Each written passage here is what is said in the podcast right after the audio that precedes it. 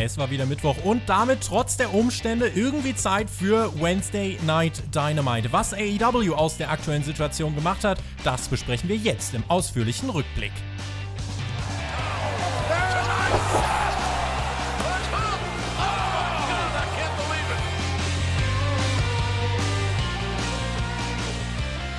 Wir sind auf dem Weg zu Double or Nothing 2. Bis zum 23. Mai gibt es noch ein bisschen Zeit zu überbrücken. Dreimal Dynamite heißt es, mit dieser Show hier inbegriffen.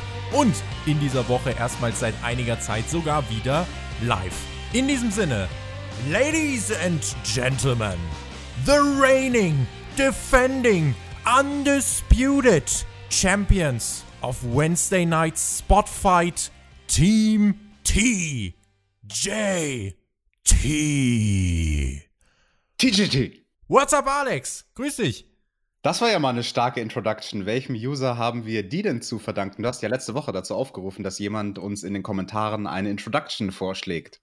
Ich habe den Namen des Users, den habe ich jetzt gar nicht parat, den werde ich aber jetzt äh, mal direkt mich äh, hier auf die Suche begeben. Ich kann dir eben noch sagen, das war die meistgelikte Anmoderation und zwar von Talesol äh, nee, Tales of Gaming. Ich habe es auf dem zweiten Monitor, der ist kleiner, sorry. Äh, Tales of Gaming. Und ähm, der hat damit äh, ja quasi die Anmoderation in dieser Woche generiert. Ich hatte aber noch einen Geheimfavoriten, Alex. Und zwar, äh, den möchte ich jetzt auch an dieser Stelle noch kurz vortragen. Das war der eine, der gewollt hat, dass wir singen, oder? Nein. Achtung. All Elite, nicht NXT. Heute vielleicht, so spannend wie noch nie. Es führt durch die Review, wie immer voller Energie, Alex und Tobi, Team TJT. TJT. TJT. Auch das fand ich äh, sehr schön. Vielen lieben Dank für, äh, eure, für eure vielen Vorschläge. Wir haben die äh, zur Kenntnis genommen und ich fand das cool. Ähm, die äh, Beteiligung. NXT muss übrigens Klicks mit mir und meiner Mutter machen. Das haben wir letzte Woche auch gelernt. Eine größere weiße Flagge kann man gar nicht mehr schwenken. Zugegebenermaßen, NXT war diese Woche absolut packed. Wenn ihr wissen wollt, was da passiert ist mit zwei äh, Titelmatches unter anderem, dann hört ihr das in der NXT-Review von The Mac und Shaggy, die wohl heute Abend kommt. Und auch vielen lieben Dank für eure Kommentare mit der, äh, es gab ja auch Leute, die sich dann hingesetzt haben und diese Liste aus diesem äh, Minutaube Melee von Chris Jericho äh, aufgeschrieben haben. Auf YouTube zum Beispiel Tobias17 und auch äh, auf Patreon Undertaker, großartiger Name, der hat das nach Lou Ferrigno weiter aufgezählt und die Liste vollständig gemacht. Leute, ihr seid groß. Und äh, wir freuen uns über jeden Kommentar, über jeden Daumen. Und ähm, könnt ihr eigentlich jetzt auch gerade für dieses Video machen, wenn ihr es noch nicht getan habt. Ihr unterstützt uns mehr als ihr glaubt und wir freuen uns über alles und bedanken uns, Alex. Yes, das tun wir definitiv. Also immer her mit euren Kommentaren und mit euren Likes. Wir fressen sie alle. Nom, nom, nom, Mal schauen, ob wir Dynamite gefressen haben. Dynamite war live, Alex. Und äh, ich sag mal so, ich halte das für falsch und unverantwortlich, aber das geht über das Live-Veranstalten von Dynamite hinaus, weil in Florida scheint man gar nicht mehr so weit davon weg zu sein, dass Fans wohl bald wieder an Sportevents teilnehmen dürfen. Vielleicht findet Double or Nothing doch mit einigen Hunderten, vielleicht sogar Tausenden statt in drei Wochen, wer weiß das schon. Wenn sich denn Leute finden, die da wirklich hingehen, aber das dürfte wohl in Florida nicht das Problem sein. Ich kann es kurz machen. Ich sehe sowohl die Live-Produktion wie auch viele andere Entwicklungen kritisch und da gibt es meiner Meinung nach zu viele Kurzschlussreaktionen, sodass ich AEW hier nicht in Schutz nehmen werde sie gehen, finde ich, dann fahrlässig um. Es ist nicht der sicherste Weg und das finde ich doof.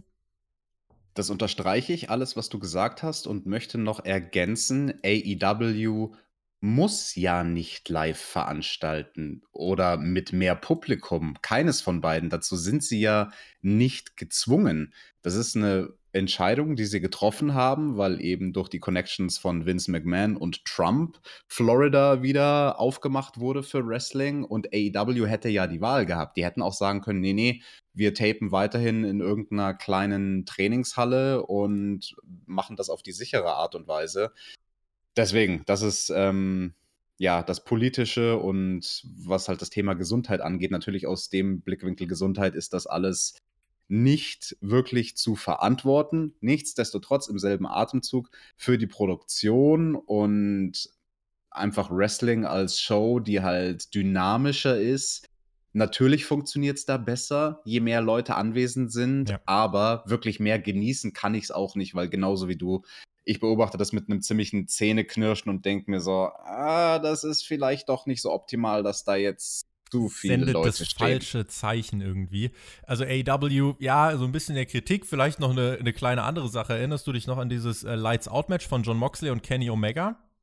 Ja, daran erinnere ich mich sehr, sehr gut. Daran erinnerst du dich noch sehr, sehr gut. AW hat dafür mittlerweile eine Strafe äh, vom Maryland Athletic Commission äh, aufgedrückt bekommen von 10.000 Dollar, weil sie dieses Match veranstaltet haben.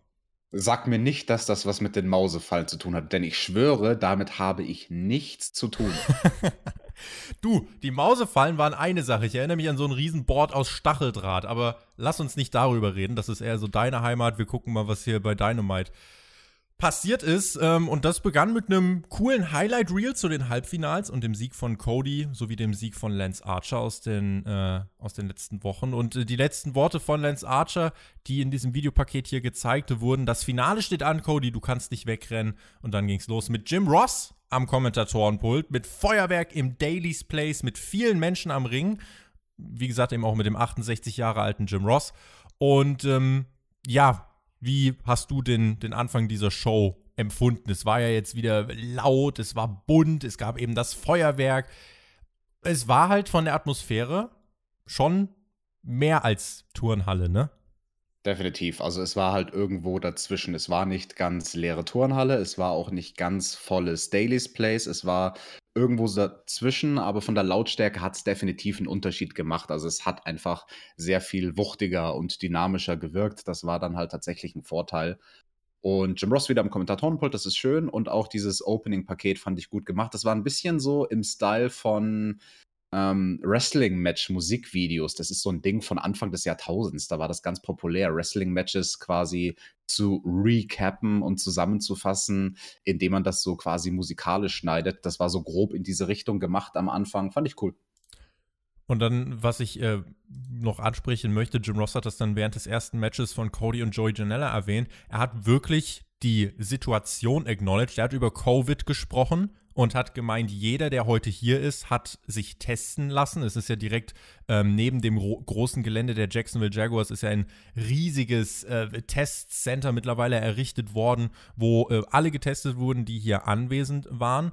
Und äh, zumindest das ist im Umgang, finde ich, ein himmelweiter Unterschied zu dem, was beispielsweise WWE macht. WWE sagt, wir bleiben hier komplett im K-Fape und die reale Welt existiert nicht, während AEW da ja jetzt schon in dieser Show, muss man ja sagen, ganz, ganz deutlich darauf hingewiesen hat, ja, es ist Pandemie, Covid-19, aber deswegen tragen wir Mundschutzmasken, wir haben uns alle testen lassen und wir halten, das hat Jim Ross zumindest gesagt, wir halten die Mindestabstände und Auflagen ein. Hat man jetzt im Laufe der Show, so viel kann ich sagen, nicht unbedingt gemacht, aber zumindest im Umgang mit der Sache finde ich es gut, weiß nicht, wie es dir dabei geht, dass man da jetzt die Leute nicht für dumm verkauft und das Ganze irgendwie trotzdem mal noch einwirft. Definitiv, das sagen wir ja auch bei allen möglichen Themen, aber vor allem eben aktuell bei der Pandemie.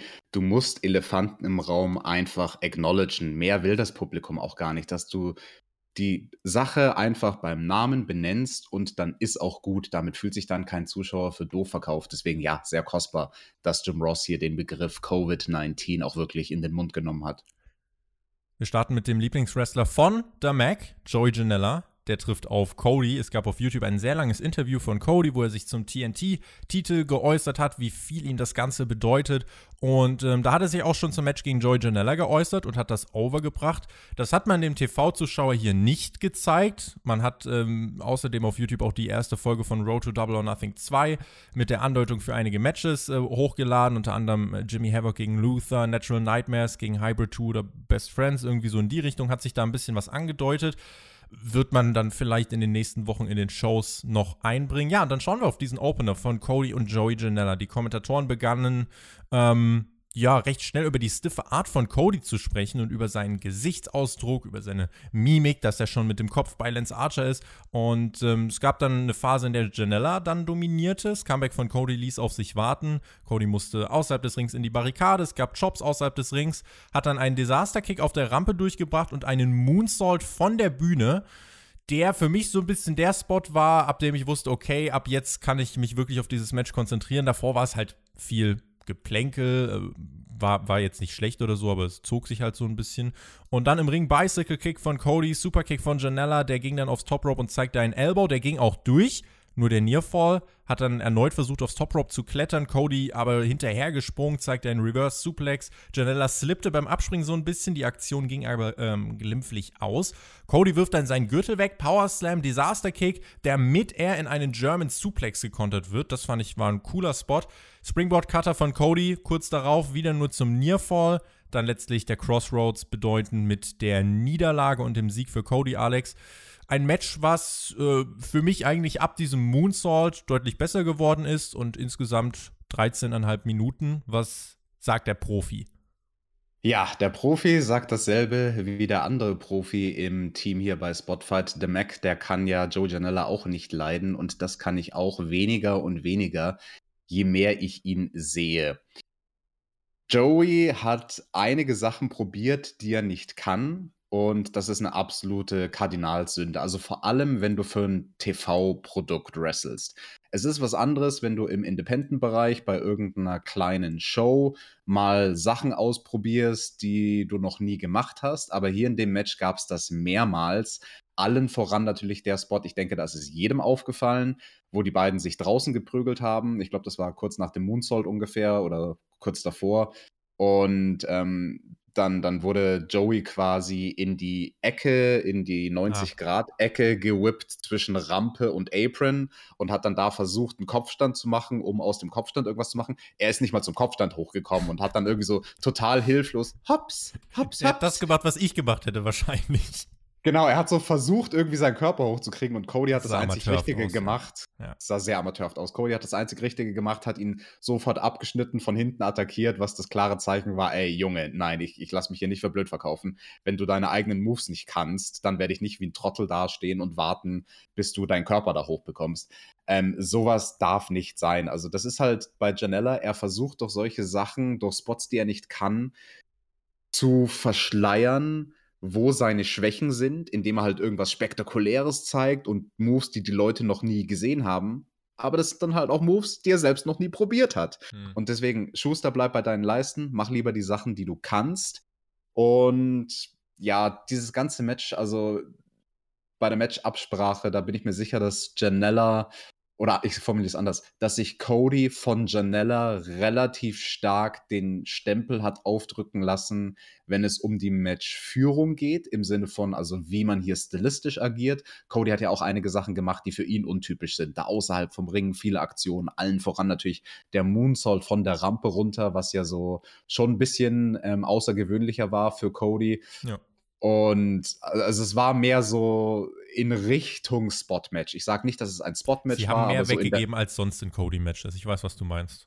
Genau, genau. Es war nicht dieses klassische Wrestling, wofür Cody ja so berühmt ist. Und nee, also ich war überhaupt kein Freund von diesem Match. Ich war auch kein Freund von dem Anblick überhaupt. Also rein visuell ich, ich denke da ja immer auch in den Augen von jemandem, der kein Die Hard Wrestling-Fan ist, der vielleicht nicht mal weiß, was AEW ist, der vielleicht bei TNT hängen geblieben ist von einem Programm zuvor und da jetzt schaut, ha, was ist denn dieses neue Wrestling, was die da haben?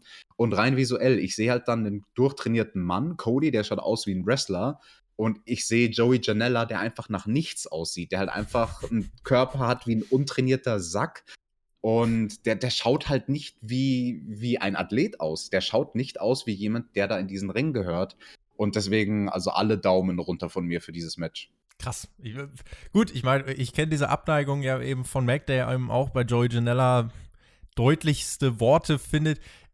Ich muss sagen, ich fand diesen Opener tatsächlich unterm Strich sogar okay. Wie gesagt, bis zu diesem Moonsault war das alles so äh, ein bisschen Geplänke. Danach gab es eben viele Moves, die schon ungewöhnlich waren, da gebe ich dir recht, weil auch die äh, Frequenz höher war als sonst in Cody-Matches. Das war hier schon wirklich alles dann relativ schnell geworkt. Aber ich habe trotzdem mich dabei ertappt, wie ich es irgendwie unterhaltsam fand. Und äh, ich bin dann wahrscheinlich einfach in einer anderen Perspektive, dass ich nicht so genau analysiere, okay, wie sieht der aus? Natürlich ist Joey Janella nicht auf dem, auf dem athletischen Level eines Cody und ähm, das zeigt sich einmal visuell und das zeigt sich auch in den Moves, wenn er sie ausführt. Nichtsdestotrotz fand ich, dass sie hier trotzdem mehr daraus gemacht haben, als ich dachte. Ich habe dieses Match eigentlich so on paper gesehen und dachte, ja, gut, frühstücken wir in fünf Minuten ab. Es ging jetzt 13,5 Minuten, das ist ein Kritikpunkt, fand ich. Es ging mir zu lang. dennoch war es unterm Strich, wie ich fand, kein schlechtes Match. Das verstehe ich schon, dass du so argumentierst. Also, wenn man den Blickwinkel und die Perspektive hat innerhalb der AEW-Bubble, dann ist das in Ordnung. Dann war das, dann kann man es bewerten als ein okayes Match. Mhm. Aber wenn man halt eben ein bisschen rauszoomt von der Perspektive, vor allem für einen Opener hat es dann nicht funktioniert. Also beim allerersten Match zwei Leute zu präsentieren, wo einer nicht aussieht wie ein Athlet, das ist ein Abschalter. Das ist für den Casual-Zuschauer, der da jetzt Sport und Athletik erwartet, ein What the fuck-Moment, wo er sich denkt, hä, was ist das für ein untrainierter Typ? Ich würde die Hörer, glaube ich, an dieser Stelle hier gerne mit reinnehmen. Was habt ihr von diesem Opener gehalten? Weil ich finde die Diskussion hier eigentlich ziemlich spannend, wo wirklich dann so die Ansicht von, von Pro-Wrestlern mit denen von jetzt halt mir, der hier in dieser Blase steckt, äh, kollidieren. Wie fandet ihr das? Ich finde das eigentlich ganz gut, also als dritte Perspektive. Wie findet ihr vielleicht Joey Janella und wie fandet ihr diesen Opener? Hat es euch gefallen oder hat es euch auch gestört, ähm, da Janella zu sehen, dieses 13,5 Minuten lange Match? Lasst uns gern da was da und äh, ich bin gespannt, wie die Tendenzen dann bei euch aussehen werden. Es gab ein Videopaket zur Women's Division zu Nyla Rose Titelgewinn und der Verteidigung gegen Chris Statlander bei Revolution. Man hat die ganzen Gesichter der Frauen gezeigt, Fokus auf Britt Baker und Penelope Ford im Besonderen. Man hat sich halt hier vier Minuten mit einem Videopaket Zeit genommen, um die Women's Division in einem schönen Paket zusammenzufassen, um da wirklich auch ein bisschen den Fokus drauf zu legen. Ich mag auch den Sprecher irgendwie total. Und im Ring sahen wir dann äh, schon eine Dame stehen, Kenzie Page. Sie traf auf Women's Champion Nyla Rose. Die wurde mit Feuerwerk inszeniert und äh, Close-Up-Aufnahme und so weiter. Dann hat man schon gemerkt, okay, hier kommt der Champion. Kurzes Interview noch mit Tony Schiavone vor dem Match. Sie hat gemeint, I'm the most dominant force. It will always be me, so shut up, get your ass over there and äh, ja, mach deinen Job. Britt Baker verdrehte nur die Augen. Der arme Tony wurde da von Nyla Rose böse beiseite geschickt. Excalibur bezeichnete Tony als menschlichen Mikrofonständer. Ich lachte. Und dann das Match, zwei Minuten, Nyla super dominant, zeigte unter anderem eine Senton vom Top Rope. Wir sahen auch MJF mit Maske im Publikum sitzen. Von Nyla eine Powerbomb, die zweite hinterher. Und alle guten Dinge sind drei. Dominanter Sieg für Nyla Rose. Und dann haben wir noch mal ein paar Frauengesichter im Ring gesehen. Statlander war da, Hikaru Shida war da. Wie hat dir dieser Teil mit wirklich dem ganz starken Fokus auf die Women's Division gefallen? Einiges Positives, einiges Negative. Das Positive, dieses Video definitiv, das war sehr, sehr gut gemacht. Auch der Sprecher, wie du sagst, also das wirkt alles sehr, sehr gut. Also vom Sprecher her ist das schon an der Grenze zu, es ist ein bisschen fast schon zu dramatisch. Die Women's Division bei AEW. Aber es ist noch in Ordnung. Es ist noch äh, cool, finde ich.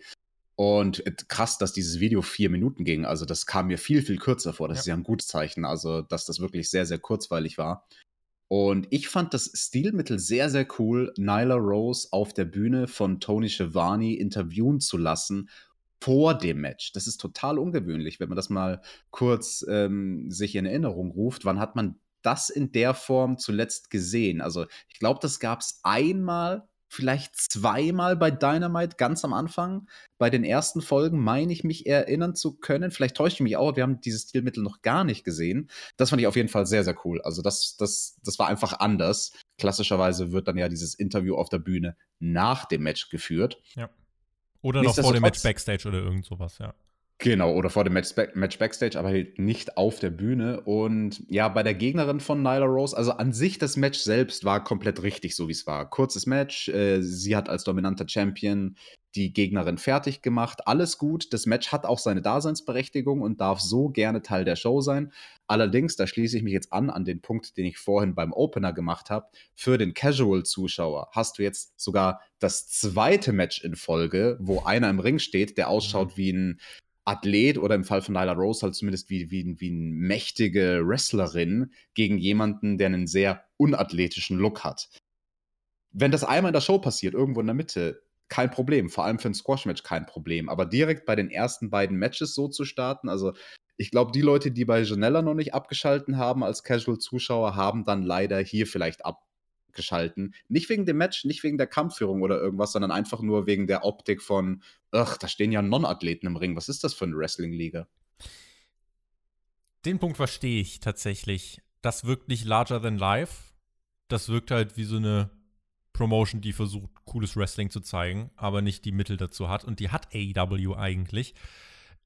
ich gebe ihnen den Punkt, dass man halt im Aufbau eines Pay-Per-Views ist und zumindest halt äh, immer ein Topstar im Match stand. Also hättest du da irgendwie sowas wie Joey Janella gegen ach, schieß mich tot. Irgendjemand anderes, der jetzt nicht so das ganz große Standing hat. Sean Spears gegen Joey Janella. Würdest du das bei Dynamite zeigen, dann hätte ich damit ein wesentlich größeres Problem. So hast du wenigstens immer einen Part im Match, wo der Zuschauer vielleicht sagen kann, okay, hier bleibe ich dran. Und auf den liegt ja auch immer der Fokus. Also im ersten Match lag der Fokus ja trotzdem noch zu wenig auf Cody, aber er lag auf Cody, äh, wenngleich Janella da halt eben wirklich zu viel, wie ich fand, auch gemacht hat. Aber im zweiten Match war es ja wirklich, es war kurz und es war ganz deutlich der Fokus auf Nyla Rose. Ich fand, das ähm, war eine runde Geschichte, bin auch bei dir, dass es wirklich kurzweilig war. Und ähm, es hat Nyla Rose als Champion, finde ich, gut präsentiert und sie ist da gut weggekommen. Man hat jetzt drei Wochen Zeit, um dafür Double or Nothing was aufzubauen, beziehungsweise nach dieser Folge zwei Wochen. Nächste Woche gibt es ein ähm, Fatal Four-Way-Match. Hikaru Shida trifft auf Penelope Ford, Britt Baker und Chris Statlander.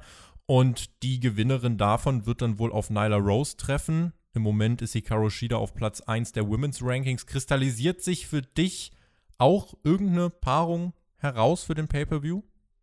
Hm, das ist noch ein bisschen schwierig zu sagen. Also, wir haben ja dann später bei dem Männer World Title eine Situation, wo es jetzt zu einem Match kommt, was vielleicht auch nicht unbedingt jeder prognostiziert hätte. Ähm, deswegen, also ich glaube, bei der Women's Division, da ist noch alles relativ offen. Ich möchte nur kurz einen Punkt nochmal sagen zu der Gegnerin von Nyla Rose. Für den Casual-Zuschauer eine Art und Weise, wie die Kommentatoren da sehr, sehr schnell hätten erklären können, warum wir jemanden sehen, der so rein vom Look als Gegnerin nicht ansatzweise ebenbürtig ist. Wenn sie einfach sagen würden, hey, das ist eine junge Dame, die hat hier ihr AEW-Debüt und steht ganz, ganz am Anfang ihrer Karriere, anders als die Damen, die wir gerade davor in dem Highlight-Video gesehen haben. Weißt du, was ich meine? Dann hättest ja. du das direkt entkräftigt. Dann hättest du direkt gesagt, ah, okay, deswegen ist da jetzt jemand, der gar nicht so wirklich ausschaut wie eine richtig professionelle Wrestlerin. Ich ja überspitze es. Ja. Ja. Verstehe ich. Wenn man halt in den letzten Wochen Dynamite geschaut hat, da gab es halt noch mehr Jobber-Matches. Das war ja in dieser Woche anders. Also, das war ja das einzige äh, kurze Match bei dieser Show, wenn ich mich hier richtig erinnere. Klar, das mit Lance Archer nachher noch. Aber das war wirklich genau. jetzt hier zweieinhalb Minuten. Das war wirklich eine Abwechslung auch zu den Vorwochen. Das ist dann nachher im Fazit, finde ich, noch ganz wichtig. Genau, aber auch im Vergleich zu den Jobber-Matches in den Wochen davor, da haben wir halt größtenteils Jobber in großen Anführungsstrichen oder junge Talente, die halt athletisch sind. Ja. Wie, wie hieß der, die, die, der kreidebleiche Mann? Die Kalkleiste, mein Kalkleistenbruder? Der, der, der, ah, jetzt habe ich vergessen, wer ah. heißt? Jaw, Jaw, irgendwas, nein, warte, wie heißt Ryan? der? Nee. Ryan, nee, Ryan heißt er Verdammt. nicht. Verdammt. Ja, ihr wisst, wen ich meine. Mein Kalkleistenbruder. Der, der sah nicht aus wie ein Athlet, muss ich zugeben, aber.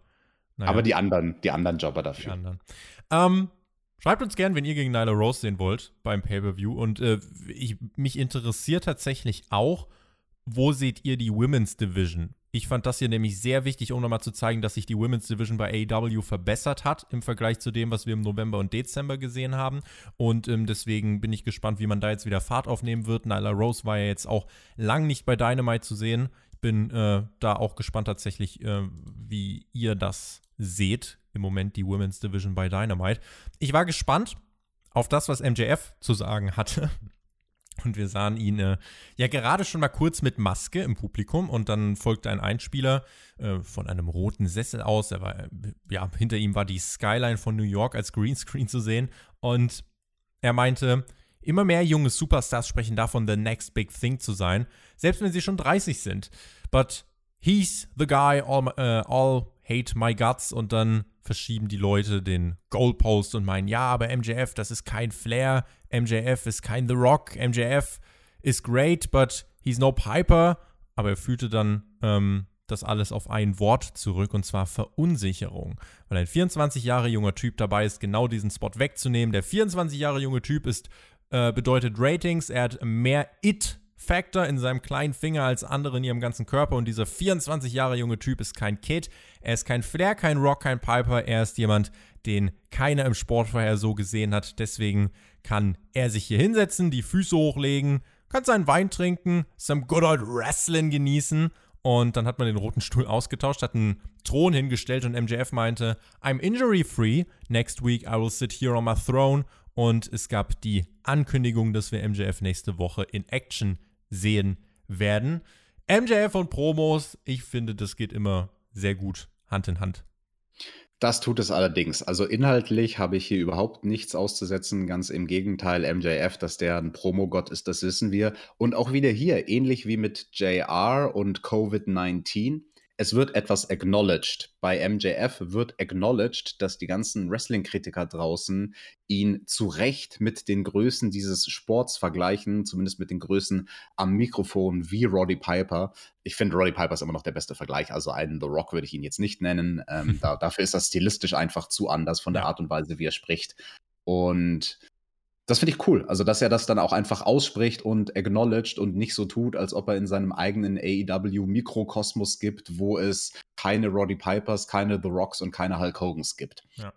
Was ich nicht so gut fand an dieser Promo, ähm, das, das, kann man jetzt auch so oder so sehen, dieser, dieser Raum, in dem er sich da befunden hat, das war halt ganz offensichtlich, vor allem am Ende hat man gemerkt, dass ja. es offensichtlich ein Greenscreen war, wo halt dann irgendein Raum eingefügt wurde, vor allem als er angefangen hat, sich zu bewegen. Ne? Ja. Und als er da auf diesem Holzboden dann sich bewegt hat, die ganzen Schatten waren falsch, die Beleuchtung war falsch. Da kamen ja dann auch noch diese zwei Typen rein, die den Sessel ausgetauscht haben mit einem wirklichen Thron. Also bei allen Bewegungen hat man gemerkt, ach, das ist irgendwie mit Greenscreen gedreht. Ähm, da weiß ich nicht, ob das wirklich die beste Lösung ist. Also man könnte jetzt argumentieren und sagen, nee, finde ich cool, gerade weil es cheesy ist und weil es recht offensichtlich vor einem Greenscreen stattfindet. Aber bei MJF, der halt dann einen macht auf dicker Macker und ich habe ganz viel Geld und ich bin reich, da ist das, finde ich, kontraproduktiv, wenn er ja. dann eben nicht in echt nimm in einem schönen Apartment ist. Nimm lieber einen schlichten Hintergrund, irgendwie so einen grau-weißen Verlauf oder so und dann lass ihn da sitzen äh, und dann kann er das genauso erzählen. Aber hier fand ich auch tatsächlich, wirkte das fast ein bisschen amateurhaft an. Ja. Ja, war nicht ideal. Aber der Inhalt, MJF, hat das Ganze getragen und das war äh, der große Punkt. Mal schauen, wir sprechen mal bei Dynamite 1000 darüber, wo MJF im Vergleich äh, dann steht zu Roddy Piper äh, und so weiter. Er nimmt sich ja Roddy Piper auch als Vorbild. Also äh, hat ja die, die Promos von Piper und so weiter. Äh, früher hat er alles studiert und hat sich ganz viele alte Tapes angeschaut und ich finde, man findet da einige Elemente auch wirklich wieder. Und ähm, ja, MJF, was Promos angeht, sind wir uns einig. Der Typ ist Money. Sean Spears war Aber, ja. Tobi, Dynamite, Dynamite 1000 sagst du gerade. Das ist dann ungefähr im Jahr 2040. Sind wir da noch am Start als alte Männer? Natürlich. Wir machen Podcast, wir nehmen die mit ins Grab, sag ich dir. Reden wir dann noch mit unserem Krückstock über dieses Sketchen von Alex, der AEW. damals 2020 mit dieser Pandemie. Erinnerst du dich noch? Ach, ich erinnere mich, Tobi, als wär's gestern gewesen. Als wär's gestern gewesen, mein Freund, ja. Die jungen Leute. Naja, gut. Schauen wir mal. Dynamite 1000, natürlich machen wir Podcast, bis wir umfallen. Also, da habe ich überhaupt keinen Zweifel dran. Sean Spears war zu sehen in einem Videopaket und er hat gesagt, seine Karriere ist vorbei. Habt ihr das Blut gesehen? Das war's. Dann sahen wir einen Rückblick auf diese ja, Aktion, wie Lance Archer Dustin Rhodes zermatscht hat. Und Sean Spears meinte, ich mache dafür weder Dustin noch Lance Archer verantwortlich. Ich habe einen elf Jahre jüngeren Bruder und den würde ich immer beschützen. Ich bin sein Schild. Cody, aber du hast es vermasselt. Du hast das Handtuch nicht geworfen. Dein Bruder wurde zermatscht. Aber warum, Cody? Vielleicht, weil du glaubst, die Rhodes Legacy allein tragen zu können? Ich könnte als Bruder nicht mit sowas leben. Aber Cody, du hast ja schon immer bewiesen, du kannst das. Man erzählt uns hier also eine Geschichte, liefert Hintergrund, arbeitet mit dem Finish aus der letzten Woche. Das war kurz, das war simpel, aber gut, wie ich fand. Das war inhaltlich total fantastisch und von der Machart habe ich das sehr genossen, dieses, äh, diese Wortmeldung, nenne ich es mal, von Sean Spears. Ich war nur ein bisschen verwirrt, ähm, weil er halt dann gesagt hat, ja, ich habe einen jüngeren Bruder, ich habe auch einen jüngeren Bruder, der ist elf Jahre jünger als ich. Das ist ein bisschen ein hinkender Vergleich, weil Cody ist ja der jüngere Bruder. Also Sean Spears Argumentation war, der ältere Bruder muss den jüngeren Bruder Lass beschützen. das Alter weg halt, ne? Also dann würde ja, vergehen.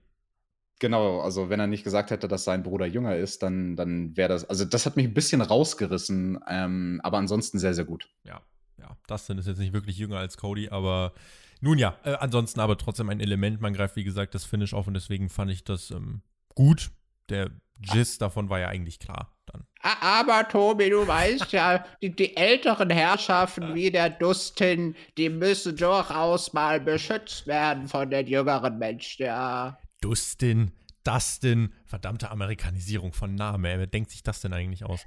Nun ja, Ah, MJF und Sean Spears wurden dann von Tony Schiavone interviewt. MJF meinte, Tony, Social Distancing, but keep your mic on the money, you're doing great. MJF und Spears hatten beide Masken in der Hand, aber nicht auf. Hab mich gefragt, what's the point then? Nun ja, MJF meinte, war lustig zu sehen, wie meine Peers versucht haben, in ihrem Wrestling in den letzten Wochen overzukommen. Nicht du, Spears, du bist fantastisch. Das, äh, seufzt. Ich zeige euch nächste Woche, was ein richtig professioneller Athlet machen würde. Lobte Spears dafür, dass er Cody entlarvte. Und Spears fragte, ob MJF bei 100% ist. MJF meinte, ich bin überheilt. Ich bin bei mehr als 100%. Spears steckte in der Zwischenzeit Tony Geld ins Jackett und zog das aber auch recht schnell wieder raus. Dann machte man für Double or Nothing die Ansetzung von MJF gegen den Jungle Boy offiziell. Da gab es ja in der Vergangenheit, auch wenn es wirklich schon ein bisschen her ist, gab es ja eine Geschichte. Die wird man hoffentlich in den nächsten zwei Wochen irgendwie noch aufgreifen. Und MJF meinte nur, ich habe das nicht unterschrieben, was soll das denn eigentlich? Tja, Alex, was sollen wir sagen? Ist so. Ist so, ja, da hat sich der MJF extrem darüber echauffiert, dass er gegen Jungle Boy antreten muss. Äh, das war an der Grenze zu over the top. Also schon klar, dass er da als Heel der einen auf weinerlich macht und auf einen, oh, mein Nagel tut mir weh und deswegen kann ich nicht wresteln und bin verletzt. Dass er jetzt einen macht auf was, hä, ich soll wieder antreten, ist schon klar. Aber die Art und Weise, wie, also ich, ich fand es fast zu sehr over the top. Also allen voran der Gesichtsausdruck von Sean Spears war zwar unterhaltsam und war ein sehr unterhaltsames Comic-Face, aber ich weiß nicht, ob du darauf geachtet hast, wie Sean Spears da im Hintergrund so äh, Ja, auf Richtig weit- nicht geachtet. richtig weit den Mund aufgerissen und in die Kamera geglotzt. So, MJF kommt wie? zurück und muss ein Match bestreiten? Was? In einem Wrestling-Ring? Na, jetzt wird's aber wild. Äh, Ja, das ist natürlich Quatsch.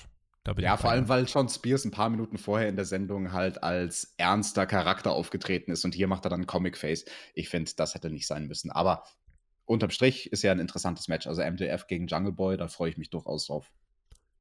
Frankie Kazarian traf auf World Champion John Moxley. Wir sahen jetzt zuletzt zwei Videopakete zu Scorpio Sky und zu SCU. Frankie Kazarian, der bestritt dann hier sein erstes Singles-Match bei Dynamite, beziehungsweise bei AW und traf auf World Champion John Moxley. Wir hatten ja sogar einige Fans dann in den Rängen sitzen beim Entrance von John Moxley mit viel Abstand dazwischen, immerhin.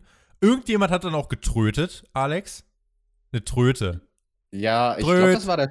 Das war der Sean Spears auch. Das ist ein kleiner Lümmelbub, diese Ist das Sendung. so? Also, da hat der irgendwie äh, einen lustigen Clown gefrühstückt oder irgendwas. Ja, also einmal bin ich mir ganz sicher, weil da haben auch die Kommentatoren gesagt, dass Sean Spears derjenige ist, der getrötet hat während Ah. der Sendung. Ich habe so ein Ding lang nicht mehr gehört, deswegen fand ich das faszinierend. Nun ja, gucken wir auf das Match. Ausgeglichener Start, einige Holds, einige Whip-Ins, aber recht systematisches Vorgehen, mehr systematisch als spektakulär. Und so blieb es für einige Minuten dann auch erstmal. Gab ein paar Chops von beiden gegeneinander und dann ging es back to the grappling. Es gab eine kurze Dominanzphase von Moxley und dann eine schnell geworkte Phase. Da hat man einen Tempowechsel eingearbeitet, der, wie ich fand, viel Varianz gebracht hat und auch die Dynamik gut angeheizt hat. Moxley und Kazarian kämpften eine Zeit lang während der Werbung im Picture-in-Picture ähm, auf, der, auf der Rampe und außerhalb des Rings. Scooby-Doo-Werbung lief da übrigens. Ja, mal gucken, ob der Scooby-Doo-Fan wieder da ist, wenn irgendwann wieder Fans erlaubt sind. Übrigens, es, es lief auch vor Dynamite eine Handy-Werbung mit John Cena auf TNT. Auch das noch. Aber John Cena macht gerade sehr viel, was Charity angeht. Also Props an John Cena. Guter Mann. Guter Mann. Nach der Werbung dürfte Frankie Kazarian noch weiter einiges zeigen. German Suplex schließlich von Moxley, Backstabber von Kazarian und der Kill Switch, das ist der Finisher von Christian, kennen einige von euch sicher. Aber nur zum Nearfall. Es wurde wieder getrötet. Dann Slugfest, Paradigm Shift gekontert in einen ziemlich coolen Submission-Move von Kazarian. Der hat weiter nachgesetzt, hat selbst einen German Suplex gezeigt. Kazarian landete diverse Nearfalls, dominierte wirklich phasenweise. Aber dann letztlich der Paradigm Shift für Moxley nach 16,5 Minuten. Wie ich fand, kam der Champion in diesem Match nicht so gut weg, wie er hätte wegkommen sollen. Mir war das ehrlich gesagt ähm, zu lang. Frankie Kazarian als Tag Team Wrestler kann 16,5 Minuten gegen den Singles World Champion durchhalten. Äh, finde Moxley hätte dominanter sein sollen. Äh, und Match selbst war mir zudem auch ein bisschen zu lang. Ich bin gespannt, was du dazu sagst. Ich verstehe total, was du sagst und das kann man so sehen. Ich glaube aber, in dem Fall habe ich es mehr von der Perspektive gesehen, dass Frankie Kazarian gut dadurch aussah. Also ich finde, Okay, das, das, das darf man durchaus auch argumentieren, dass jemand wie Frankie Kazarian, die waren halt Tag Team Champions schon mit SCU, ähm, und die Kommentatoren haben hier seine Story auch sehr, sehr gut erklärt an, am Anfang vom Match. Es war ja in der Bauchbinde eingeblendet. Es ist sein erstes Single-Match bei AEW. Aber Jim Ross war dann sehr, sehr schnell zu sagen, dass Frankie Kazarian ja nur in den letzten zwei Jahren zum Tag-Team-Profi geworden ist und davor die 18 Jahre seiner Karriere immer als Singles-Wrestler am Start war. Also deswegen, das war jetzt kein, keine Nulpe und keiner, der nicht weiß, was er tut, sondern wirklicher Veteran, der auch als, als Singles-Wrestler ähm, sehr, sehr, sehr erfahren ist. Deswegen fand ich das schon legitim mit der Matchlänge, dass Frankie Kazarian da so gut mithalten kann. Ich weiß aber zu 100 Prozent, was du meinst. Also einmal, ich glaube, das war dann so während dem Schlagabtausch, habe ich mir auch gedacht, da müsste jetzt Moxley, da müssten seine Aktionen mehr, deutlich mehr Impact haben als die von Kazarian. Also ich glaube, vor allem bei diesem Schlagabtausch, da waren die ein bisschen zu sehr, ähm, fast schon zu sehr ebenbürtig. Hm. Aber ansonsten, von der Matchführung fand ich sehr interessant. Also ich mag ja eh dieses strategische und methodische am Anfang. Das fand ich sehr, sehr cool. Aber das Match hat sich dann halt auch geswitcht. Also da, wo es dann ungefähr in der Halbzeit vom Match in die Werbung ging, ähm, als Frankie Kazarians Knie angeschlagen war und Jim Ross hat das dann auch im Kommentar acknowledged, dass Kazarian deswegen jetzt seinen Fahrplan ändert und weggeht von diesem bodenständigen Wrestling, wo er ja dem Champion überlegen ist und dass Kazarian jetzt mehr so in dieses Slugfest-Terrain sich begibt, was ja eigentlich die, das Metier vom Champion John Moxley ist. Das fand ich sehr, sehr cool. Also wie dieses Match dann quasi in seinem Verlauf geschiftet ist von der Art und Weise, wie es geführt wird. Und also mir hat es sehr, sehr gut gefallen. Also die Tempowechsel fand ich auch gut. Also das, ich glaube so nach dem ersten Drittel des Matches, das mit dem systematischen, ich nehme das hin und verstehe auch, äh, warum das äh, gut und richtig ist, dass sie nicht da von Anfang an Knallgas geben. Ähm, aber ja, ich nehme die Phase halt, ich nehme sie zur Kenntnis so. Und das danach fand ich halt dann äh, wesentlich spektakulärer und ansonsten, ja, Frankie Kazarian wird dadurch gestärkt. Ich sage, John Moxley kommt dadurch nicht ganz so gut weg. Ich glaube, der Hintergrund war, man wollte John Moxley einfach halt nochmal wirklich ein bisschen TV-Zeit geben und ihn hier wirklich präsentieren fürs Publikum. Der World Champion sollte länger im TV zu sehen sein und er blieb danach auch noch zu sehen. Allerdings, äh, ja, eher liegend. Es gab nämlich prompt eine Attacke und zwar von der Dark Order. Ist die Frage von welchen Nummern? Ich weiß nicht, äh, ob, du, ob du irgendwas in den Ring werfen möchtest. Waren das jetzt 28, 29, 30? Waren es 1, 2, 3? Wir wissen es nicht. Also, ne? ich weiß auf jeden Fall, dass Nummer 10 mit dabei war. Das war Mhm. nämlich der besser trainierte Typ, der auch oben ohne war und sich ein bisschen durch seine lila Knieschoner abgehoben hat von, vom Look her von den anderen Jungs von der Dark Order. Ja, wer ist denn dieser, dieser athletische Mann mit der Maske? Den haben wir in der letzten oder vorletzten Woche, meine ich, dann schon mal in so einem Paket gesehen. Das war ja dieser NFL-Footballspieler, der ehemalige. Ich habe den Namen da auch genannt. Ich werde ihn jetzt nicht nochmal nennen, denn der wird uns, glaube ich, nochmal revealed werden. Nummer 10, ja, auf ihm lag der Fokus. Tony Schiavone erklärte, ähm, das auch dann nochmal. Äh, wer Dark geschaut hat, wusste das auch. Da hat Nummer 10 dieser frisch rekrutierte, nämlich in 2 Minuten 30 dominant gegen ein Local Talent gewinnen dürfen und hat Brody Lee da sehr zufrieden gemacht. Dieser Brody Lee kam ja dann auch heraus, die Dark Order präsentierte ihm quasi John Moxley und ähm, Brody Lee zeigte seine Discus Lariat, griff zum Mikrofon und meinte, ich bin hier, um das zu beantworten, was du letzte Woche aufgemacht hast. Hier ist kein Publikum und keine Energie, die dich aufrichten kann. Keiner ist hier, um dich zu retten. Ich bin nicht dieselbe Person, die dir in der Vergangenheit in die Augen geschaut hat. Ich bin jetzt ein Leader. Ich schaffe und ich kreiere Leben. Ich habe Männer, die sich für mich aufopfern und wir finden es nett, dass du dich uns zur Verfügung stellst. Du besitzt allerdings etwas, was wir möchten, was ich möchte und was ich beanspruche. Und er schaute dann auf den World Title. You have the crown jewel of professional wrestling. Aber Mox, ich weiß gar nicht, was du bist. Bist du jetzt ein Cage-Fighter? Bist du ein Movie-Star? Es läuft ja derzeit ein Film mit äh, John Moxley in der Rolle eines Cage-Fighters. Ähm, oder bist du ein, einfach nur ein vaterloser Junge aus Cincinnati? Beantworte meine Herausforderung, Mox, oder wir bringen dich dazu, die zu beantworten. Warf dann Moxley das Mikrofon an den Kopf, der übergab sich fast auf diesem Mikrofon und meinte, Dude, Hättest nur fragen müssen. Und damit war die Challenge als akzeptiert angesehen. Die Dark Order zertrat und äh, zerlegte, zermatschte John Moxley. Und bei Double or Nothing, Alex, heißt es Brody Lee gegen John Moxley. Und es geht um den AEW World Title. Jawohl, wir haben es ja vorhin kurz angeteased. Das ist dieses World Title Match beim nächsten Pay-per-View, was dann den ein oder anderen vielleicht durchaus doch überrascht. Ähm, es ist eine interessante Ansetzung. Ich bin mir noch nicht so ganz sicher, ob ich ein Freund davon bin. Es fühlt sich für mich so ein bisschen, ich bin ganz ehrlich, an wie The Shield gegen die Wyatt Family 2.0. Nur in abgespeckter Version. Einer von dem einen Stable gegen einen von dem anderen Stable. Es fühlt sich ein bisschen an wie so eine Art Match. Ja, die hat man schon irgendwie vor drei, vier, fünf, sechs Jahren bei der WWE irgendwann mal gesehen. Nicht, dass das zwingend was Schlechtes ist, sondern äh, es hat jetzt nicht diesen, Es ist diesen Anstrich. Ja, ja. Genau, es hat, es nicht, hat nicht diesen Anstrich von, wow, das seht ihr jetzt zum allerersten Mal, genau. Ja. Ähm, nichtsdestotrotz, es macht Sinn innerhalb der Logik von AEW, wie wir jetzt Leute haben, die gut etabliert sind. Mr. Brody, der ist natürlich sehr, sehr gut etabliert und der ist ja auch glaubwürdig und glaubhaft als Herausforderer. Also ich glaube, unter dem Aspekt, da kann doch jetzt keiner argumentieren und sagen, ach, das finde ich aber nicht realistisch, dass der jetzt ein World Title Match kriegt, oder? Also vom Standing her passt das doch. Es passt, finde ich, weil er auch viel deutlich gewonnen hat. Er ist jetzt in den Rankings halt nicht aufgeführt. Der Fokus liegt da eher auf dem TNT Championship Turnier. Cody ist im Moment hier auf Platz 1 der Rankings. Ähm, aber es ist ja so, Moxley hat eine Herausforderung angesprochen, äh, ausgesprochen. Brody Lee hat sie hier angenommen, hat gesagt, so, ich nehme an, ist das okay? Und, also, willst du? Und Moxley hat gesagt, ja, will ich. Und letzten Endes haben sie sich dann darauf geeinigt. Ähm, das Ding ist, also ich verstehe schon warum, aber mir ist der Aufbau halt tatsächlich so ein bisschen zu kurzfristig. Ich finde, das ist für ein Pay-Per-View, wo für ein Pay-Per-View-Main-Event mit der kurzfristigste Aufbau, den AEW bisher geliefert hat. Deutlich kurzfristiger als wirklich bei anderen World Title Matches bei den Pay-Per-Views. Also da musst du dir mal wirklich angucken, was man da eigentlich reingelegt hat. Hier war es, äh, ja, das hat jetzt drei Wochen Vorlauf dann.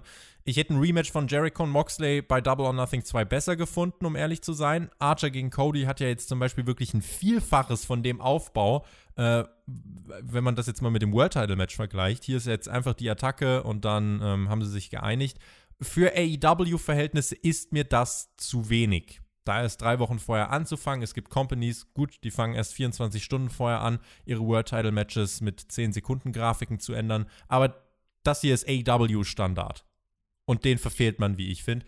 Ansonsten Lee gegen Moxley oder ja, Harper gegen Ambrose, finde ich, kann als Match dennoch sehr gut werden. Ähm, die beiden so in Singles-Action ja, ist jetzt nicht komplett neu, aber eben mit diesen Gimmicks, mit diesen doch et etwas geänderten Vorzeichen, mit einem anderen äh, Company-Banner darüber, da habe ich doch Interesse daran. Das Ding ist halt gerade wegen dieser Kurzfristigkeit habe ich leider überhaupt keinen Glauben daran, äh, dass Lee ernsthaft eine Chance hat, äh, World Champion zu werden. Das wird tendenziell halt erst seine erste Niederlage in einem Singles-Match dann bei Double or Nothing werden.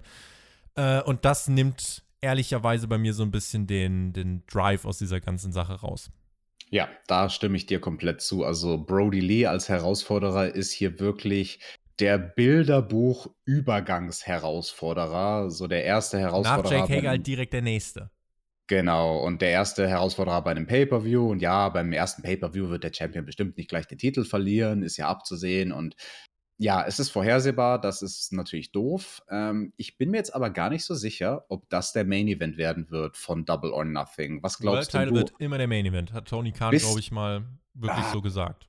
Aber in dem Fall, also wenn ein neuer großer Titel zum ersten Mal ausgefochten wird mit dem Turnierfinale, und du hast es ja gerade gesagt, das Auf, der Aufbau von diesem Turnier, der geht ja über Wochen schon. Das, die haben ja schon angefangen, Archer gegen Cody aufzubauen, lange bevor feststand, dass es diesen TNT Championship, Das war noch diese TNT vor Championship Revolution im. Februar, ja.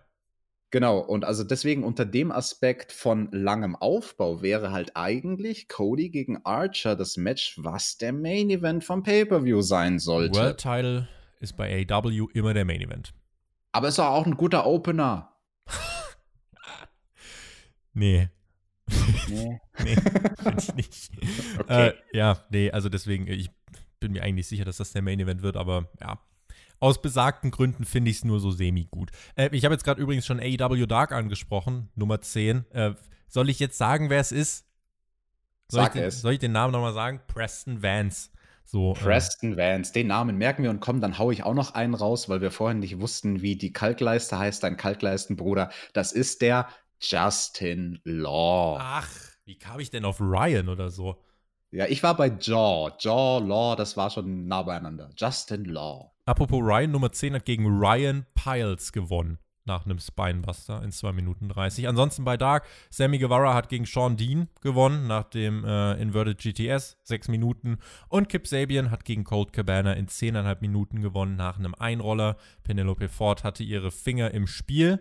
Und äh, zwischen den Beinen von Colt Cabana, es gab nämlich einen Low Blow. Das äh, sollte man vielleicht noch äh, erwähnen.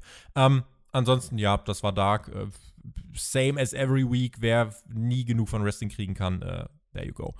Brandy Rhodes hat sich geäußert in einem Video. Sie sprach über Jake Roberts und Lance Archer und sie hat gesagt, eure Nachrichten sind angekommen. Heute funktioniert aber das nicht mehr, was bei dir früher funktioniert hat, Jake Roberts. Mein Husband ist der Good Guy und meine Mutter hat mir vor langer Zeit mal gesagt, don't F with people you don't know. Aber glaub mir, du kennst mich nicht. Ich bin kein Anhängsel von Caesar auf dem Throne. Ich bin Brandy Rhodes und von jetzt an nimmst du meinen Namen nicht mehr in dein dreckiges, altes Maul. Alex.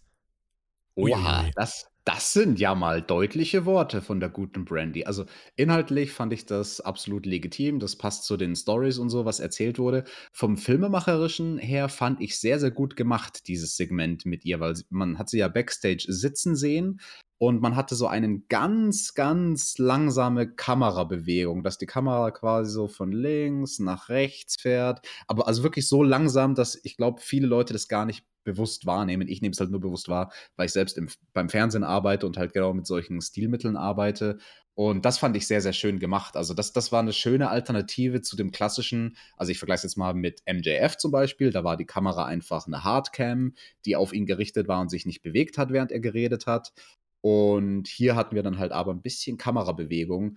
Ähm, da hat man sich dann auch zum Beispiel die drei Lichter im Hintergrund, hat man die ausgenutzt als sozusagen Fixpunkte, dass man anhand von diesen Fixpunkten so unterbewusst merkt, ah, da ist Bewegung drin. Und dadurch, dass man diese visuelle Bewegung hat, wirkt es halt auch gleich viel weniger statisch, als wenn es jetzt einfach nur eine Hardcam wäre. Und ich finde, solche kleinen Stilmittel benutzt AW dann sehr, sehr gut, um bei jemandem wie Brandy, die dann durchaus schon noch die ein oder andere Schwäche am Mikrofon hat, zu kaschieren. Hier kam man dann noch dazu, dass man eine ziemlich coole Musikuntermalung hatte, die dem Ganzen noch so ein bisschen eine kleine Dramatik mitgegeben hat. Die hat das schön unterstrichen und ich mag sowas generell. Ähm, wenn, wenn einfach in solchen Backstage-Aufsagern, in diesen Videopaketen, wenn da einfach noch eine coole Musik oder nicht cool, aber einfach noch so eine dramatisierende, langsame Musik passt, die jetzt hier in dem Fall dann auch zur Kamerabewegung gepasst hat. Und wir sahen Brandy dann auch an der Seite von QT Marshall. QT traf auf Lance Archer. Kommentar zu Lance Archers Theme unter dem letzten Podcast und zwar von Alex Miamorsch. Der hat geschrieben, äh, das Einzige, was ich zu bemängeln habe, ist die Musik von Lance Archer, ist zu seinem Charakter eine absolute Katastrophe. Da müsste schon so Rock-Sound äh, her, irgendwas, was dreckig klingt und am besten sogar ohne Gesang. Hart, dreckig, roh, kratzig falls ihr wisst, was ich meine. Und ich habe in dieser Woche nochmal drauf geachtet und ich weiß genau, was er meint. Das geht quasi, bis der Sänger losgeht, ist das schon okay. Aber dann driftet es eher in so eine Richtung Tokyo Hotel Rock ab und ist dann weniger hart und weniger kratzig. Ja, also Tokyo Hotel ist jetzt vielleicht ein bisschen zu soft als Vergleich, wobei ich sagen würde, auch Tokyo Hotel hatten einige durchaus technisch gut gemachte Songs. Ja, äh, da könnt ihr mich gerne zitieren. Ähm, für Lance Archer ist es zu melodiös. Also vom Gesang her, dass da Gesang am Start ist, ist nicht das Problem, sondern dass der Gesang halt eine schöne Melodie und eine klare Stimme hat. Und da stimme ich zu. Also da wäre etwas, was ein bisschen mehr so wie Post-Grunge von 2005, 2006 klingt. So, keine Ahnung, Shinedown ist zum Beispiel eine Band, Shinedown oder Alter Bridge, so ein Style, wie die Anfang des Jahrtausends hatten. Sowas würde von der Rauheit besser zu Archer passen. Aber nichtsdestotrotz, also ich mag das Theme. Wenn ich die Lyrics kennen würde, ich würde es jetzt sogar singen. Nein, müssen wir uns aufheben für Dynamite 1000. Oh Gott, wie ist deine Stimme dann? Um Gottes Willen. Na, du weißt doch, wie meine Stimme dann sein wird, Tobi. Jake Roberts war am Start, trug eine Maske, vorbildlich. Ähm, danke. Erstmal trug er die. Äh, wie gesagt, über die Live-Produktion haben wir gesprochen, ob Jake Roberts da sein musste. Naja, Cutie gegen Archer. Das war die Chance auf Rache von, äh, ja, von, von Cutie für das, was äh, Dustin Rhodes seinem Partner widerfahren ist. Aber die Rache hielt sich ehrlich gesagt in Grenzen. Archer dominierte. Chokeslam auf dem Apron. Britt Baker war auch wieder am Start, verpasste Cutie mit ihrem Schuh einen, im Osten würden wir sagen, ein Detch. Ein Detch auf den Kopf. Und ja, du möchtest lachen, möchtest du es auch kommentieren? Oder weil ansonsten schiebe ich gerade noch was anderes nach? Äh, schieb nach. Ich, ich schiebe nach. Und zwar, äh, ja, Brandy war dann da und hat den Schuh einfach dann genommen und weggeworfen. Excalibur fragte, warum macht Britt Baker das mit ihrem Schuh? Und Jim Ross meinte dann einfach nur, sie ist Zahnarzt. Und ich fand es dann herrlich sinnlos und äh, genau mein Humor. Und für diese Line, Alex, für diese Line von Good Old JR, den ich in dieser nein, Woche. nein, nein. Doch, den ich in dieser Oh. Woche tatsächlich auch wirklich sehr gut fand, muss ich vergeben den Kommentar der Woche. Denn äh, wir haben erfahren, dass Britt Baker, ich weiß nicht, wie es dir geht, ähm, ich wusste das vorher noch nicht, aber sie ist Zahnarzt. Das hat äh, Jim Ross dann hier nebenbei erwähnt. Das fand ich ganz cool. Ach so, und deswegen hat sie mit dem Schuh zugeschlagen. Ja, Ah, jetzt ergibt das alles Sinn. Aber, Tobi, ich muss dir widersprechen. Ich habe dir in all diesen Reviews, die wir zusammen gemacht haben, da musste ich dir noch nie so sehr widersprechen wie Ah. diesmal. Denn der Kommentar der Woche, ja, er fand in diesem Match statt, aber er war ein anderer. Was? Nämlich, ja, als Cutie Marshall diesen Move gemacht hat, den er gerne macht, wo er quasi mit dem Handstand in die Seile geht und dann zurückflippt mit dem Elbow. Da hat Jim Ross nur so gemeint, he thinks he's Antonio Inoki. Und Excalibur nur so, Inoki never springboarded into an Enzugiri. Und Jim Ross, well, there was that one time in Oklahoma. Das war, finde ich, viel. Das, Das war, war- besser. Das, das war, finde ich, besser. Also, das ihr könnt euch ja gerne. Historiker. Ja, komm. Also ich glaube auch, ich kann, ich kann mich, glaube ich, erinnern, dieses eine Match dann in Oklahoma mit Antonio Inoki, da, da, da, ja, ja, da hat er, da hat er ganz, ganz verrückte Sachen hat er da raus. Das ist aber jetzt wirklich was für den nostalgischen Seilgeviert Feinschmecker. Ich möchte bitte dieses Wort auf einem T-Shirt sehen. Seilgeviert Feinschmecker. Finde ich gut. Nun ja, zurück in den Ring. Da gab es nämlich den Blackout von Archer. Der hat aber das Cover abgebrochen, zermatscht. Cutie, wie auch schon Dustin mit dessen Kopf. Ich sag heute irgendwie sehr oft zermatscht, fällt mir ein. Ähm, vielleicht was- was ist gefällt mir das Wort Matsch so sehr. Weiß nicht. Aber es regnet doch gerade überhaupt gar nicht draußen oder regnet es bei dir? Nee, hier scheint gerade, äh, ich bin wieder in Köln, es scheint herrlich die Sonne rein und ich bade gerade in den Sonnenstrahlen, die hier durchs Okay. Fenster fallen. Das finde ich sehr schön. Aber vielleicht fühlst du dich zermatscht, weil wir immer so wenig Schlaf kriegen, wenn wir AEW Dynamite gucken. das kann sein. Also ich bin ja heute, äh, ich bin noch vor 5 Uhr aufgestanden, kann ich euch sagen, damit ihr diesen Podcast wieder sehr, sehr pünktlich bekommt. Ähm, aber wir geben selbstverständlich für Spotlight alles. Und ich sag mal so, Lance Archer gibt auch alles. Etwas mehr als sieben Minuten hat es gedauert. Er gewann dann das Match, nachdem er, ja, Cutie dann auch wie Dustin wirklich mit dem Kopf so gegen, den, gegen die Ringmatte rammte.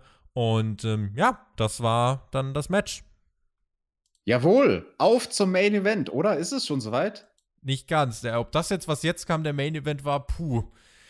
Puh, ich bin gespannt. Also, Britt Baker machte sich bemerkbar und attackierte Brandy Rhodes. Und ähm, sie steckte einen DDT von Britt Baker ein und rollte Brandy in den Ring. Lance Archer griff dann Brandy und äh, ja, hat sie in die Ringmitte gezogen und dann kam Jake Roberts.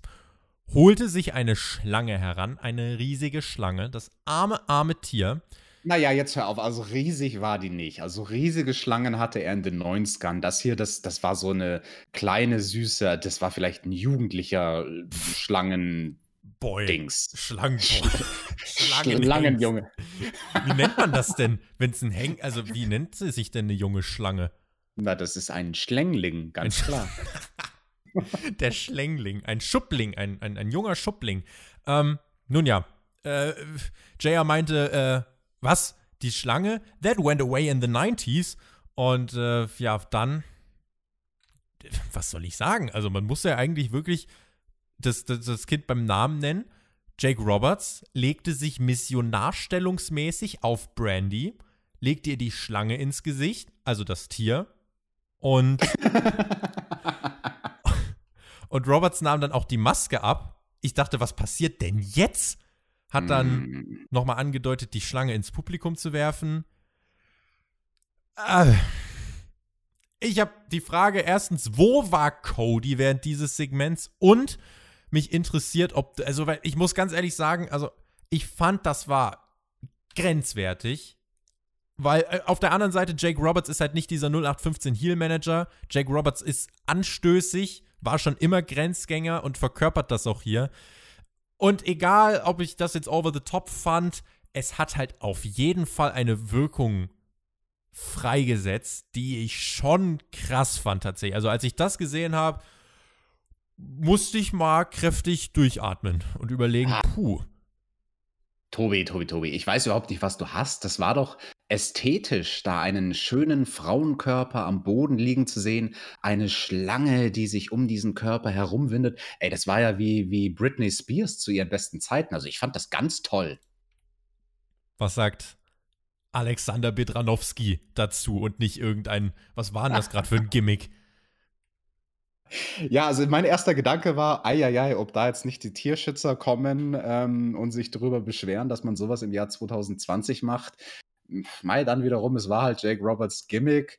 Ja, also dass er da so einen auf creepy Mann gemacht hat, der sich da über Brandy aufbäumt, das hätte wirklich nicht sein müssen. Also ich glaube, wenn er diese komische Pose nicht gemacht hätte, sondern einfach ihr die Schlange draufgeworfen hätte, äh, dann, dann wäre das alles halb so schlimm gewesen. Aber also dieser creepy Uncle-Vibe, Eieieiei. Ich, ich, weiß nicht, was er sich dabei gedacht hat. Also es sah für mich so einen kurzen Moment aus, als würde er einen auf Steve Austin machen. Gegen den hat Jake Roberts ja auch 96 beim King of the Ring gerestelt. Und das ist ja so ein Ding, was Jake, äh, was, was Austin gemacht hat, sich so über den Gegner aufbäumen, quasi im Liegestütz und dann so mit dem Kopf zu wackeln und ein bisschen ins Gesicht zu trash-talken. Für einen kurzen Moment sah das für mich so aus, als ob Jake Roberts das versucht und als ob dann in seinem Kopf der Klickschalter umging, oh, ich bin ja gar nicht Steve Austin. Warte, was mache ich denn dann? Ich bleib einfach mal kurz in dieser Stellung. Und dadurch sah es halt wirklich so aus, als ob er in der Missionarstellung ist und da Mhm. irgendeinen crazy Schlangenfetisch äh, ausübt. Ja. Ich weiß nicht, ob das ins Jahr 2020 passt. Ich habe gerade mal Twitter auf und da hat Andreas K. Äh, zum Beispiel geschrieben. Das ist der problematische Doppelwhopper aus Sexismus der allerletzten Art, plus dass AEW wieder mal ein Tier grenzwertig verwendet hat. Letzteres konntest du vor 20 Jahren machen, heute nicht. Und ersteres sollte man nie so machen, selbst in der üblen Jerry Lawler Puppies-Ära nicht. Auch das eine Oh. Auffassung zu dem Segment. Oh ja, aber apropos Puppies, da haben wir es doch. Das wird eines der nächsten Matches, die wir bei Double or Nothing sehen, in so einem kleinen Käfig, wie in so einem Hühnerkäfig. Die kleine Jugendliche, der Schlängling von Jake Roberts gegen den Husky von Cody. Oh. Äh, Nein? Ich habe so ein bisschen Bauchschmerzen bei dem Segment. Weiß nicht. Ja, das, Dito. Ja. Auch hier, Leute, passt sowas ins Jahr 2020? Äh, oder nutzt man ja einfach den Charakter Jake Roberts, um wirklich die Fehde wirklich offen. Also, das hat die Fehde auf ein anderes Level gebracht. Da müssen wir, glaube ich, nicht streiten, weil das war halt wirklich. Äh, ja, ich weiß nicht. Also, mal gucken. Ich bin gespannt auf die Meinung. Ich selber sehe es zwiegespalten. Ist ganz schwierig, das äh, ganz konkret einzuordnen in schwarz oder weiß. Es war, äh, es war mal maximale Grauzone. Das ist aber die Verniedlichung des Jahrtausends. Mhm. Und damit weiter zum Main Event. Fast, Alex. Ich weiß, du Immer möchtest noch zu diesem nicht. Main Event springen. Ich will auch hin, Ich will, aber ich, ja. ich will den Street Fight talken. Ja, ich will, ich will auch. Erstmal talken wir noch kurz äh, Rundown für die Card Double or Nothing. Äh, die haben uns äh, kom äh, die Kommentatoren geliefert. Cody gegen Lance Archer, MJF gegen Jungle Boy, Moxley gegen Brody Lee. Das wird das World Title Match. Außerdem gibt es statt der Casino Battle Royale ein Casino Ladder Match. Mal sehen, was sich dahinter verbirgt. Das klingt erstmal ganz cool, kann aber auch Quark werden. Dann Taz, der interviewte Darby Allen und Taz fragte, wie fühlst du dich? Darby gab keine Antwort. Taz meinte, hey, ich weiß, das ist bitter, du hast dich selber gepinnt letzte Woche und hast einige Fehler gemacht. Darbys Blick wurde plötzlich ganz böse und Tess meinte, aber ich kann dir helfen. Dann nahm Darby wieder ein bisschen die Schärfe aus seinem Blick heraus, griff das Mikrofon, aber ging. Ich finde, das ist eine spannende Richtung. Ja, finde ich besser, als wenn Darby so wie letzte Woche redet und dann mit seiner komischen Stimme sagen würde: Hey Ted, ich will deine Hilfe nicht. Ja, es war, was es war, äh, an sich. Also im K-Fape ist es doof von ihm, von einem Veteran wie Taz, den, den, die Hilfestellung nicht anzunehmen. Aber ja, ansonsten, wir haben dieses äh, Casino-Leiter-Match. Das ist ja sehr interessant. Ich glaube, das ist ja, wenn man auf ein Casino-Gebäude obendrauf eine Leiter packt und da muss dann einer draufklettern. Das kann Clusterfuck werden, tatsächlich. Also ich glaube, das kann ganz böse enden. Äh, aber mal, mal abwarten, in welche Richtung diese Casino Battle Royale gehen wird, ob das wieder im Kickoff laufen wird oder nicht. Ich äh, ja, würde sagen, das warten wir ganz einfach mal ab. Ähm, ansonsten hier zu Darby vielleicht noch. Ähm, ich finde aber die Idee ganz gut. Taz könnte ja trotzdem jemand sein, der ihn jetzt davon überredet, komm nimm meine Hilfe an. Und damit kannst du, weil du hast ja in den letzten Wochen dieses Technik bei Taz gehabt. Und wer ist denn jetzt gerade prädestinierter dafür? Taz äh, ist da, finde ich, gemacht für, um Darby die kleinen Sachen beizubringen, mit denen er jetzt dann auch die großen Matches gewinnt. Und äh, insofern, ja, würde ich sagen, da spricht nicht viel dagegen. Und übrigens, wenn es soweit kommt, dann nehme ich ein bisschen das zurück, was wir letzte Woche in der Review bemängelt haben bei dem Finish von Cody gegen Darby, dass er dann nämlich sehr doof aussah. Wenn man das nämlich nutzen möchte als Teil der Storyline, dass man einen Aufhänger hat, einen wirklichen technischen Fehler, den Taz ausmerzen kann und wo Taz Darby helfen kann, dann sage ich, okay, dann war das halb so schlimm. Brody Lee trifft nächste Woche auf Christopher Daniels. Außerdem werden wir MJF in Action sehen. Der Jurassic Express trifft auf die Best Friends und auch den Jurassic Express, die haben wir auch ewig nicht mehr gesehen. Und JR kündigte ein Must-See-Interview an mit Lance Archer und Jake Roberts. Jim Ross meinte hier, Cody war wahrscheinlich unter der Dusche heute, als das passiert ist. Nächste Woche wird er es definitiv nicht sein. Ich hoffe, das ist nicht die Erklärung. Da muss noch was kommen.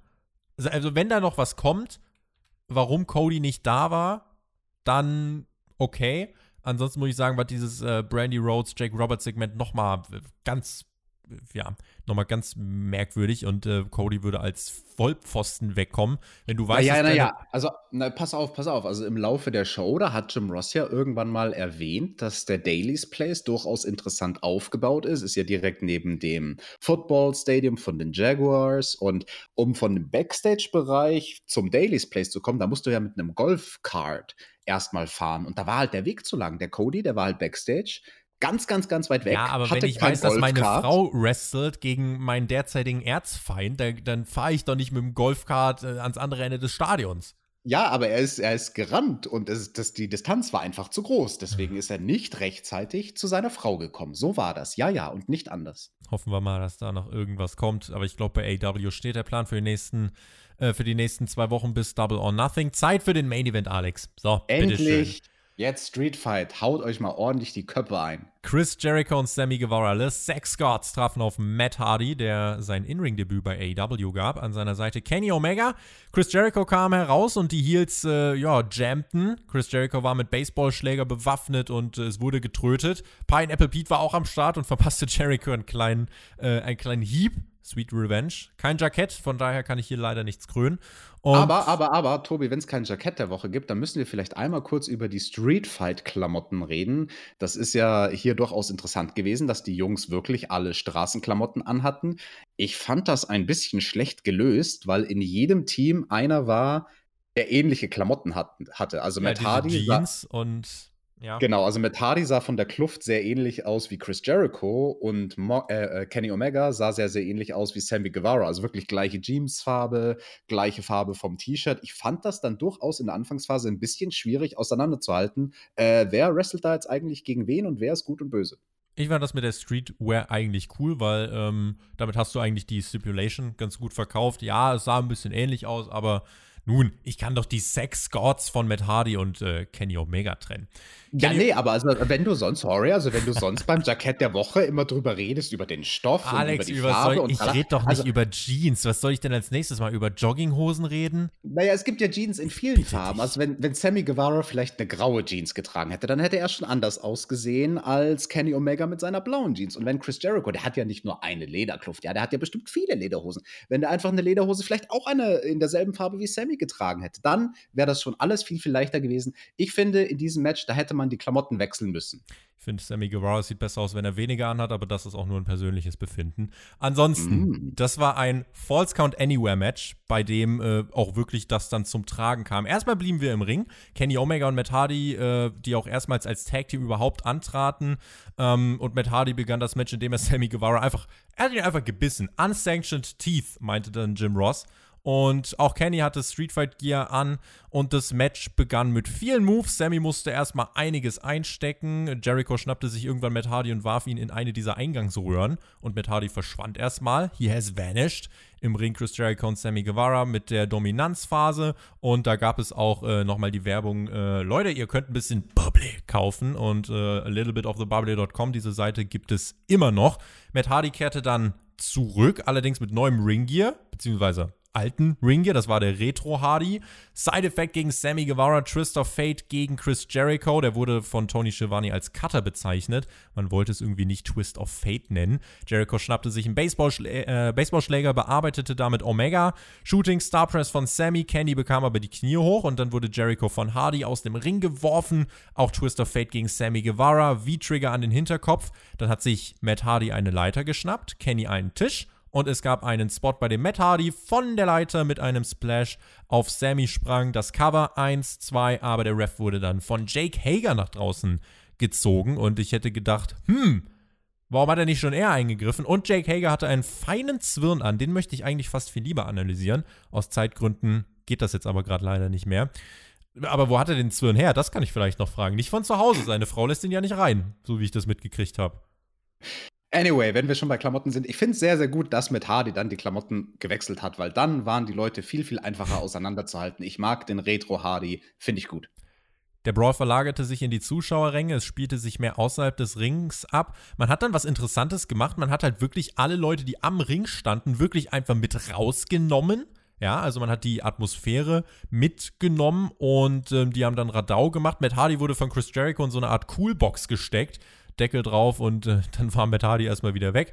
Kenny Omega eilte herbei, attackierte den Inner Circle dann mit einer Mülltonne, warf Jericho gegen so ein Golfkart, was da rumstand und wir lernten das Daily's Place ausführlich kennen. Sahen übrigens auch mehrere echte Fans da stehen. Ich habe da so einen Vater mit drei Kindern gesehen und ähm, da waren wirklich viele Menschen auf engem Raum. Teilweise ohne Masken. Ich weiß, einige können das jetzt nicht mehr hören, aber deswegen ist eben eine Live-Produktion, sorry, unverantwortlich. Und deswegen ist halt generell so eine Produktion eigentlich unverantwortlich. Sammy wurde von Kenny gegen einen äh, gegen ein Garagentor gepowerbombt. Cooler Spot. Jake Hager rauschte herbei, aber auch er nur in das äh, Garagentor reingekracht. Chris Jericho rollte dann mit so einer gelben Technikbox herbei. Wilder Brawl, zig verschiedene Utensilien, man nutzt die Umgebung. Es gab einen Suplex auf eine Absperrung von Jericho gegen Kenny. Dann kam der Broken Matt Hardy zurück. Der wollte, ah, wonderful! der wollte, dass das Ganze documented wird, hat sich transformiert, setzte sich in das Golfkart, tut und fuhr dann Chris Jericho an. Sammy hat sich schnell um Jericho gekümmert und, und äh, es brach Sorge aus. Damaskus und Omega setzten sich ins Golfkart und haben dann Sammy gejagt. Und Alter, Sammy wurde gejagt und der nimmt dann aber auch wirklich diesen Bump vom Golfkart, ja, der springt und lässt sich vom Golfkart richtig die Möhre wegrammen. Das kannst du nicht worken. Also das Golfkart ist ein Golfkart und die hatten einige Das- kmh drauf. Das ist wohl so. Die hatten mal mindestens 15 km/h drauf. Lass Mhm. es 18 gewesen sein. Nein, also Sammy hat diesen Spot wirklich sehr, sehr geil gesellt. Eigentlich auf die einzige Art und Weise, wie es gut aussehen kann. Weil wenn du dich da auf die Motorhaube in Anführungsstrichen wirfst, das schaut halt nicht so gut aus wie bei einem Auto aus wie natürlich. Bollywood, ja. Genau, und er hat sich halt einfach wie eine Fliege quasi an das, an die Fensterscheibe oder an das, äh, ja, an dieses Glas vorne halt klatschen lassen. Das sah schon ziemlich cool aus. Flatsch. Äh, ist das safe, sowas? Weil ich denke mir so, das, ist Golf. safe. Ja, Tobi, das ist alles safe, alles safe. Komm mal ein bisschen jemanden da überfahren, das passiert doch. Dann fuhr Damaskus und Omega wieder zu Jericho, ähm, legten den auf den Tisch und Jake Hager kam aber zur Hilfe, während Kenny Omega auf einer Hebebühne, eigentlich, der ist da hochgeklettert, wollte einen Moonsault zeigen und ähm, zeigte den dann letzten Endes auch, aber da waren eben halt dann noch mehrere Leute, da war dann der ganze Inner Circle quasi am Start, um, beziehungsweise, also drei Leute, erstmal Jake Hager, Sammy Guevara und Chris Jericho. Und dann stürmten aber Santana und Ortiz herbei, als Kenny gerade zum One-Winged Angel angesetzt hat. Und ähm, ja, der Inner Circle war dann vollständig und ich habe mich gefragt, ach, okay. Wo war eigentlich Cody? Auch das kann ich hier wieder fragen. Wahrscheinlich wieder Nee. duschen gegangen. Wie, wie, wie soll der denn da hinfahren? Der Matt Hardy hatte ja das Golfkart an total den falschen Ort gefahren. Dann wurde Matt Hardy zu einer Powerbomb äh, genommen, musste die fressen durch den Tisch. Auch Kenny Omega wurde zur Powerbomb genommen im Shield-Style und dem hat man dann auf das Dach des Golfkarts gehämmert. Judas Effect und der Sieg für den Inner Circle, die Sex Gods, wie auch immer ihr sie nennen wollt. Ja, und dann haben beide gefeiert und am Eingang des großen Stadions der Jacksonville Jaguars haben sie dann die Show beendet mit dem Visual, mit dem Mittelfinger in die Kamera. Das war, finde ich, ein cooles Bild zum Ende dieser Ausgabe von Dynamite. Und zum Ende eines wirklich richtig coolen Main Event Brawls, fand ich. Also, das war wirklich, das, das hat echt Spaß gemacht. Und ganz ehrlich, ich habe nicht gedacht, dass ich, als ich auf die Matchzeit geschaut habe, das Match ging 20 Minuten. Das ist sowas von vorbeigeflogen. Fand ich super gut. Absolut. Das war sehr, sehr kurzweilig und richtig stark, dieser Street Fight. Man hat alles rausgeholt aus dieser verrückten Location, die man da hatte. Ich hätte mir vielleicht noch ein bisschen gewünscht, prügelt euch doch endlich ins Stadion, prügelt euch doch endlich ins Stadion, weil man hat ja die ganze Zeit den Rasen gesehen und die weißen Markierungen vom Football und ich dachte so, ah, warum prügeln sie denn nur in dem Eingangsbereich? Keine Ahnung, wahrscheinlich durften sie es nicht oder so.